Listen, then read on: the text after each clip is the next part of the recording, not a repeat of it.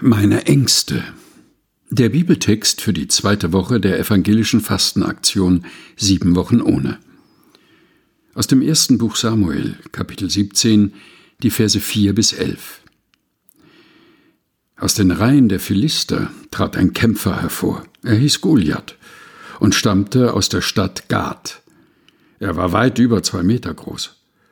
Auf seinem Kopf trug er einen Helm aus Bronze und am Leib einen bronzenen Schuppenpanzer. Dessen Gewicht betrug fast 60 Kilogramm. Dazu trug er Beinschienen aus Bronze und ein bronzenes Sichelschwert. Das hatte er sich um die Schultern gehängt. Bewaffnet war er außerdem mit einer Lanze. Ihr langes Ende aus Holz war so dick wie der Balken an einem Webstuhl. Ihre Spitze bestand aus reinem Eisen und wog um die sieben Kilogramm. Vor ihm ging einer, der den Schild trug.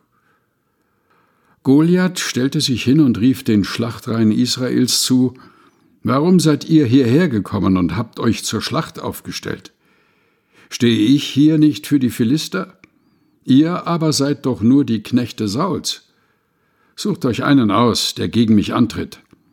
Wenn er mit mir kämpfen kann und mich erschlägt, wollen wir eure Knechte sein. Wenn ich aber stärker bin und ich ihn erschlage, müsst ihr unsere Knechte sein und uns dienen. Dann schrie der Philister, ja, heute habe ich Israel lächerlich gemacht und seine Schlachtreihen verspottet. Denn ich habe gesagt, schickt mir einen Mann, wir wollen miteinander kämpfen. Das also waren die Worte des Philisters.